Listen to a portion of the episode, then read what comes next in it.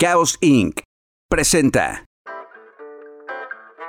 Tu historia cuenta, un podcast que llega a ti a través de Casa Conciencia, un lugar que te brinda armonía con tu mente, cuerpo y espíritu, en correspondencia con los que te rodean. Yo soy Roxana Cota. Yo soy Suset Jacobo. Y queremos que nos dejes contar tu historia. Para que juntas sanemos desde la conciencia. Porque tu historia cuenta.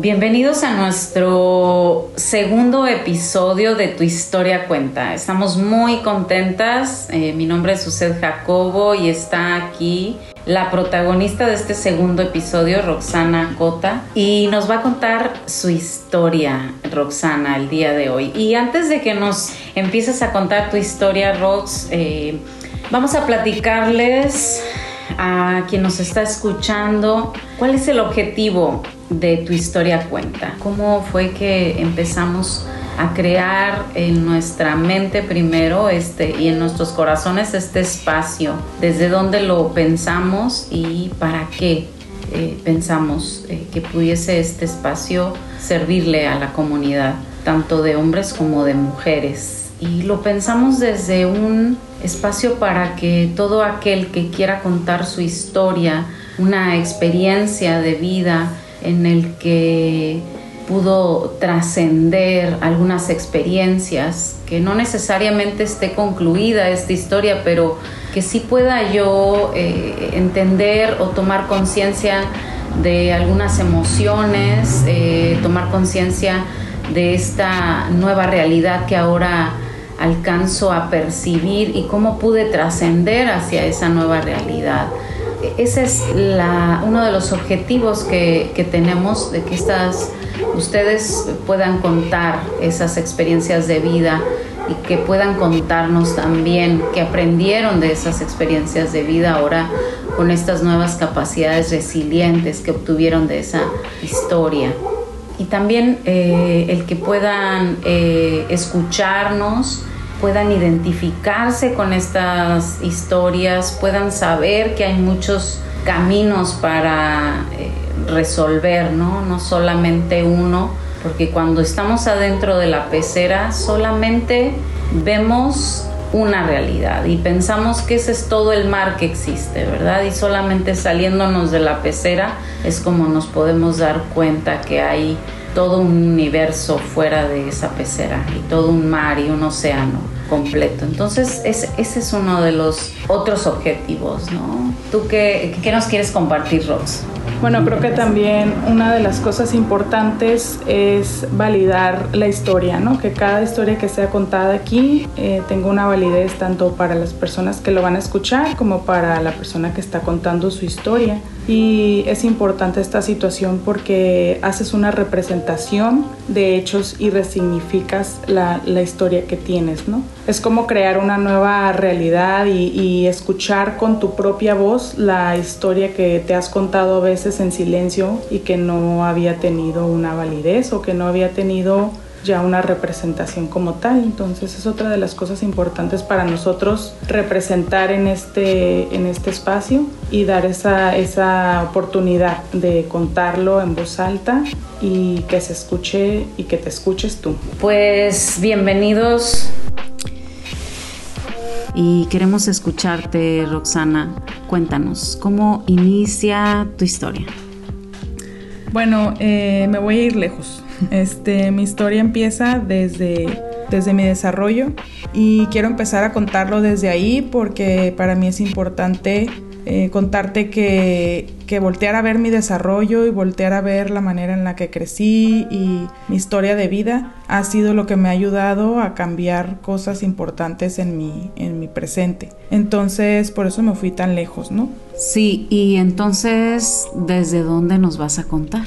Bueno, quiero contarte primero que, que desde que estaba chiquita fui bien consentida. Fui una niña muy cuidada por mi mamá, por mi papá y por mi abuela que estuvo presente, por mi abuelita que me... Ella fue la que se encargó casi siempre de mi educación porque mis papás estaban trabajando, entonces eh, pues yo tenía todo, tenía de todo. Mis papás se encargaron de proveerme de buena escuela, de mm, muchos regalos, de ropa, de juguetes. Eh, los dos pues no estaban juntos, pero siempre estaban al pendiente de que no me faltara nada. Lo más importante para mi mamá era que tuviera una buena escuela y dejarme con alguien que me cuidara bien, que era mi abuela y lo hacía muy bien, o sea, estaba siempre al pendiente de mí, de que no me faltara nada, muy cuidadosa y muy consentidora como es una abuela. Y todo iba bien, ¿no? Yo volteando a ver eso no me hubiera imaginado que algo me faltaba. Si me pongo a contarte, pues no tuve una historia triste, fui una niña feliz, mimada, jugaba y iba a la escuela, no me faltaba pues gran cosa, ¿no? No me faltaba nada. Pero ya, ya cuando crecí, pues empecé a darme cuenta de, de unas carencias que tenía te empezaste a dar cuenta que, que sí te faltaban algunas cosas. Que sí me faltaban, ajá pues me metí a la carrera, ¿no? De psicología. Entonces ahí te confronta con tantas cosas. Desde que empieza, me acuerdo mucho de las primeras clases y los maestros diciendo que, tomáramos terapia primero y yo, no, o sea, tú dame eh, las herramientas, yo voy a salvar el mundo, ¿no? Estaba bien idealista mi sueño. Y, y, no entendía por qué esa necesidad de ayudar a los demás. Yo solamente estaba con ese espíritu altruista y estaba ahí estudiando algo que me apasionaba, descubriendo cosas, pero al mismo tiempo en, el, en ese mismo proceso pues volteando a ver quién era, ¿no? empezando a descubrir qué hacía, cómo lo hacía, por qué lo hacía o para qué hacía las cosas. Aún así estaba todavía pues muy joven y sin, sin interés tanto en voltear a verme, estaba todavía muy desbordada en otros asuntos que, que me entretenían, que no me hacían darme cuenta de varias cosas. ¿Y cómo inició entonces tu proceso de darte cuenta y de voltearte a ver a ti misma? Bueno, empezó con una pareja que tuve cuando estaba como en la adolescencia. Eh, yo estaba muy enamorada y muy ilusionada y al pasar del tiempo me di cuenta que estaba ilusionada yo sola con esa relación. Entonces hice muchas cosas para que él se quedara, para convencerlo que pues que valía la pena pero en realidad ahora me doy cuenta que solamente pues estaba evadiéndome, no estaba queriendo voltear a verme y estaba siempre al pendiente de lo que él necesitaba. ¿Quieres decir que esa relación de alguna forma te estaba espejeando como tus carencias?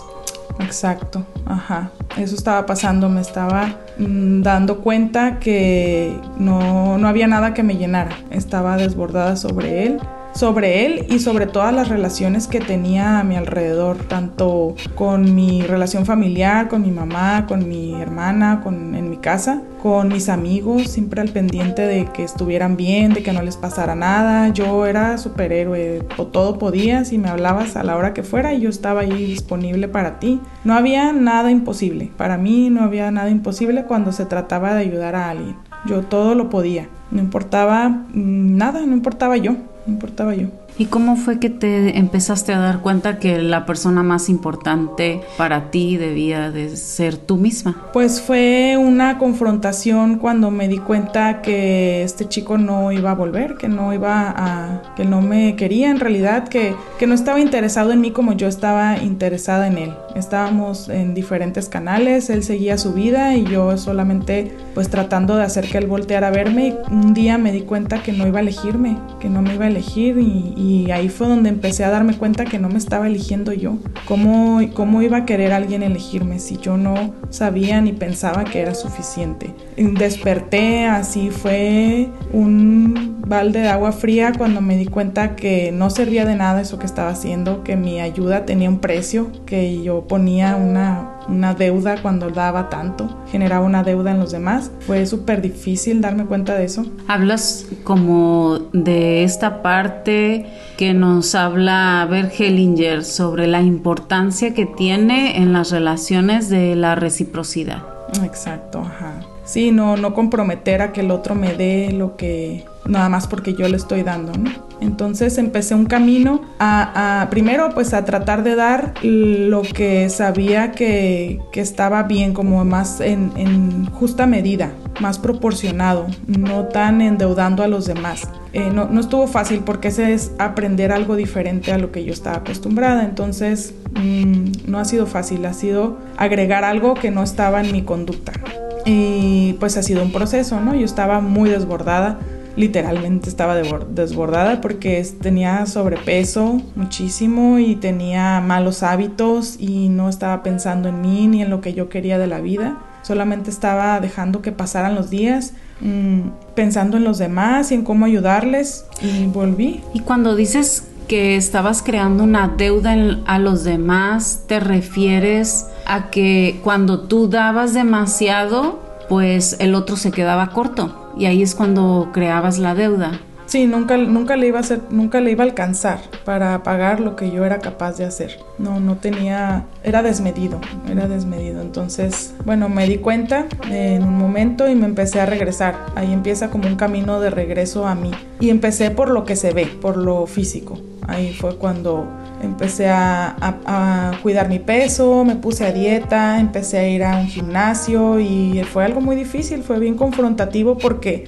pues tenía que hacer las cosas bien diferentes, estaba hasta enojada, me acuerdo, pero, pero ya era, no había otro camino, como que toqué fondo. Es, es difícil ir a un gimnasio, aunque parece irónico, como que uno cree que es para los flacos, pero empecé a ir así con tanto sobrepeso, casi 100 kilos pesaba y empecé, empecé este proceso de bajar de peso y empecé a con el espejo. Ya estaba viendo algo que me gustaba, o sea, ya, ya había luz, ya había dejado, eh, incluso había soltado personas que, que no estaban eh, asumando algo bueno a mi vida y me sentía bien, me sentía tranquila, sentía que estaba haciendo algo bueno por mí por primera vez. Me sentía orgullosa de ese primer logro.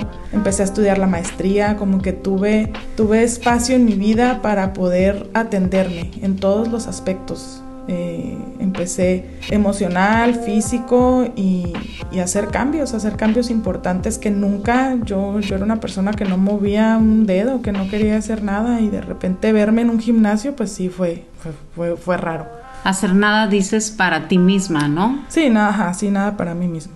Y entonces eh, ese proceso de voltearte a ver, de estar más contigo misma, ¿cómo, cómo continuó? ¿Cómo, cómo lograste eh, continuar en ese proceso?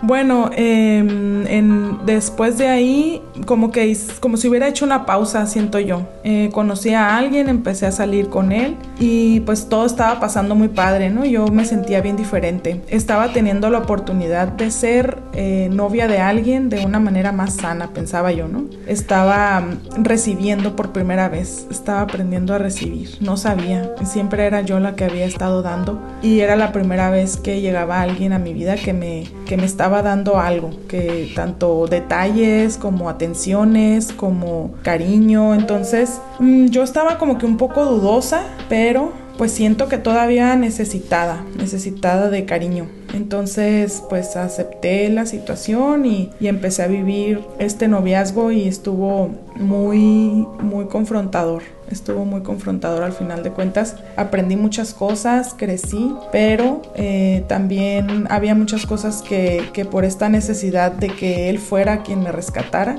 yo no estaba viendo, estaba pasando por alto. Como que esa pausa que hice en, mi recuperación o en este crecer amor propio, eh, me perdí un poquito y descansé en él. Todo esto, claro que sirvió, ¿no? O sea, también aprendí muchas cosas y, y me confronté de nuevo. Em, pero pues descubrí cosas de él que, que, no me gustaron y que no estaban sumando algo a mi vida y decidí terminar con esa relación y decidí irme de, de él. Y fue muy difícil, fue una de las cosas más difíciles que he tenido que hacer, pero también fue una muestra de, de cuánto me podía amar yo, porque esta vez me estaba poniendo ya en primer lugar. Y, y eso era novedoso hasta para mí, decir, wow, yo puedo pensar en mí, ponerme primero y puedo irme si la persona no está dándome algo bueno. Y pues tomé mi aprendizaje y empecé a caminar eh, para alejarme de eso.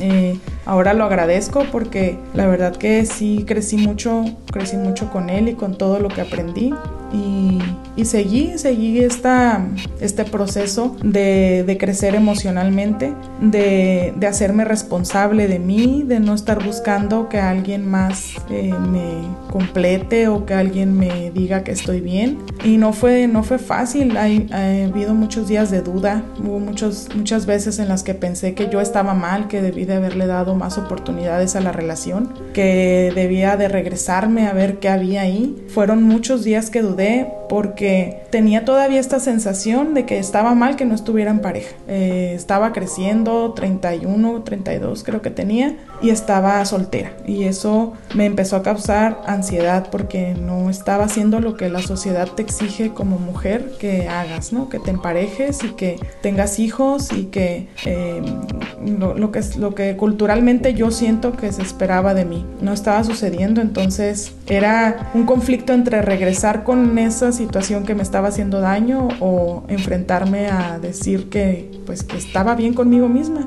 vivir esa sensación de estar bien conmigo misma. Claro, esta lucha que vivimos todas las mujeres sobre el contexto que tenemos, eh, donde al menos aquí en México y en muchos otros países, donde tenemos esta, e, esta crianza, ¿no? Desde el vientre materno, donde si no tienes un hombre al lado, pues no vas a poder ser feliz, no vas a poder ser una mujer feliz. ¿Cómo es que tú vences con este a esta creencia tan tan poderosa? Pues fue un trabajo, pues fue un trabajo terapéutico, fue un trabajo emocional, fue una inversión en mí misma, fue dedicar tiempo, esfuerzo y hasta dinero también, ¿no? Cuesta em, en, trabajar para aprender a vivir conmigo, con lo que tenía y ser feliz con eso, aceptar que, que yo soy suficiente, que no necesitaba a alguien que me completara. Y, y, pues me tocó vivir algunas experiencias en donde la sociedad me confrontaba con, con esta situación porque me gusta mucho viajar y cuando te ven viajando sola o con una amiga te cuestionan mucho de cómo hiciste para llegar tú sola, manejaste sola hasta acá, es peligroso, ¿por qué lo hiciste? Entonces pues a mí me sorprendía escuchar esos comentarios pero pues yo le di para adelante. A mí me gustaba eso y lo estaba disfrutando y estaba llenando mi vida otra vez de cosas buenas y estaba siendo muy celosa. Empecé a ser muy celosa de ese bienestar que estaba adquiriendo porque estaba siendo feliz conmigo y estaba muy extraña esa felicidad, como esa sentirte completa. Estaba rarísimo porque por primera vez había llegado un punto en mi vida en el que no me faltaba nada, nada, nada. Entonces, pues lo estaba, lo he estado gozando mucho, he estado muy feliz viviéndolo así, pero sí escucho lo que pasa alrededor y sí lo veo y sí, y sí me doy cuenta que a veces eh, asusta o asombra a la gente cuando... Confronta, ¿no? Confronta, ajá, cuando ven algo diferente, cuando ven que elegiste hacer algo diferente. Y, y pues sí, sí te da miedo, bueno, a mí sí me dio miedito, sí dudaba, pero pues yo estaba disfrutando mucho esa vida y esa elección y esa independencia o esa autodependencia, saber que, que estaba siendo suficiente y es algo que, que, yo he ido cambiando mentalmente como desde, desde la base, desde la estructura diciéndome casi todos los días si es necesario que está bien estar haciendo lo que estoy haciendo y, ser suficiente y viviéndolo, porque entendí en terapia que, y no lo entendía cuando me lo dijo mi terapeuta, pero lo entendí que, que proyectas ese bienestar. Empezaron a, a, pasar muchas cosas buenas en mi vida gracias a ese bienestar que yo estaba viviendo. Todo empezó a armonizar de manera diferente y ha sido increíble, es como pues no sé, es como tener otra vida que no tenía. Yo no tenía este tipo de, de satisfacción ni de felicidad y creo que se, se empezó a reflejar. Entonces, eh, suena como un cliché, Roxana, pero parece que, ser, eh, que en tu vida ha sido una realidad, no nada más un cliché. Cuando todas escuchamos o todos escuchamos que debemos voltear hacia adentro en lugar de hacia afuera cuando queremos buscar la felicidad. Sí, es que a veces en lo básico es donde está la respuesta y no siento que haya llegado a un lugar, no siento que, que, ya tengo el máximo conocimiento, pero haber dado ese giro en mi vida pues para mí es sorprendente. Yo sé que hay más cosas que tengo que sanar y que tengo que aprender de mí, no creo que, no creo que ya, ya haya llegado y tenga la verdad absoluta para nada, pero por, por lo menos lo que está pasando en mi vida eh, lo estoy disfrutando mucho. Eh, conocí a alguien en esta, en este proceso de estar bien. Conocí a alguien que, que platicamos, que hicimos clic, que, que, hubo química y que está pasando algo padre entre nosotros. Y mm, está muy, es, para mí está muy sanador haberlo, haber elegido como tener esa conciencia de elección a algo diferente. Algo que por lo menos de entrada me está diciendo con sus acciones y con sus palabras que quiere lo mismo que yo quiero porque pues siempre había elegido como desde la necesidad y ahora estoy eligiendo desde el compartir. Y yo no sé si él se va a quedar mucho tiempo, si son cinco minutos, un día, toda la vida, no sé, lo desconozco. Pero lo que ya está sucediendo con él ya está padre. O sea, me regresa muchas cosas y yo también trato de darle en justa medida. Aprendí eso y, aprendí a, recibir lo bueno que él me comparte. Está también a veces difícil, los dos tenemos miedos, em, pero pues también compartimos eso, el, tener miedo de, de exponer el corazón, de iniciar una relación, pero también enriquecedor, ¿no? Porque compartes miedos, alegrías, eh, gustos, todo nuevo, ¿no? Está, está interesante. Y me, estoy viviendo esta relación ya no en esa ansiedad, ya no en ese necesitarlo, ya en, en el gusto de, de, compartir lo que tenemos y lo que sabemos y lo que hemos logrado y en aprender de él lo que tenga que enseñarme. Pues bueno, Roxana, nos encanta que nos hayas contado tu historia. Eh, creo que cada una de las mujeres que nos puedan estar escuchando puedan identificarse de alguna forma, al menos sobre esto que es la reciprocidad en las relaciones, ¿no? Que siempre eh, de alguna forma hay que cuidar y cada uno de, de los que formamos parte de la pareja tendríamos que estar cuidando, como tú ahora dices que lo has aprendido, de cómo establecer este equilibrio constantemente, porque creo que es algo que hay que cuidar todos los días, ¿no? Entre esa dar y saber tomar también, ¿no? Como tú nos dices que antes sabías dar mucho, pero no sabías tomar de la relación. Entonces, ahora que estás ya en este equilibrio y que has encontrado de alguna forma la, eh, esta relación en la que puedes experimentar esto, este aprendizaje. Y bueno, ¿Esta sería una meta o cómo pudieses tú experimentar o contarnos sobre este aprendizaje? Bueno, a lo mejor sí es como un escalón que nunca me imaginé que iba a tocar, más por esa sensación de, tranquilidad y de felicidad desde antes de que él llegara. Y ahora que está, pues sigo con esta sensación de tranquilidad y de, felicidad porque siento que es algo que construí. Y, y yo no sé qué va a pasar, pero, pero sí siento que llegué a algún lado, que, que, di con una verdad que si me hubieras preguntado cuando te empezaba a contar mi historia y te decía que estaba tan desbordada en los demás, yo no lo hubiera entendido, ni siquiera hubiera entendido, ni hubiera creído que, que yo era capaz de hacer esto. Y ha sido un proceso difícil algunas veces. Em, aprendí que, que, sanar no es un camino recto, que tiene altas, que tiene bajas, que, que se desvía, que hay pausas. Em, no creo que sea una meta final, solo es como un logro. Pero lo que también aprendí es que una vez que empiezas a caminar, pues ya no vas a estar peor que ayer. Yo creo que eso sí ha, sí ha sido una constante desde que empecé a voltear a verme a mí misma siempre ha sido mejorar. No te digo que sin miedo, pero, pero sí mejorar. Bueno, pues muchas gracias. Eh, con este cierre vamos a concluir esta historia. Muchas gracias Roxana por contárnosla y pues los esperamos para el próximo episodio y pues platícanos tu historia escríbenos a Casa Conciencia a Facebook y cuéntanos tu historia. Porque tu historia cuenta. Chaos Inc. presentó Tu historia cuenta. Un podcast que llega a ti a través de Casa Conciencia.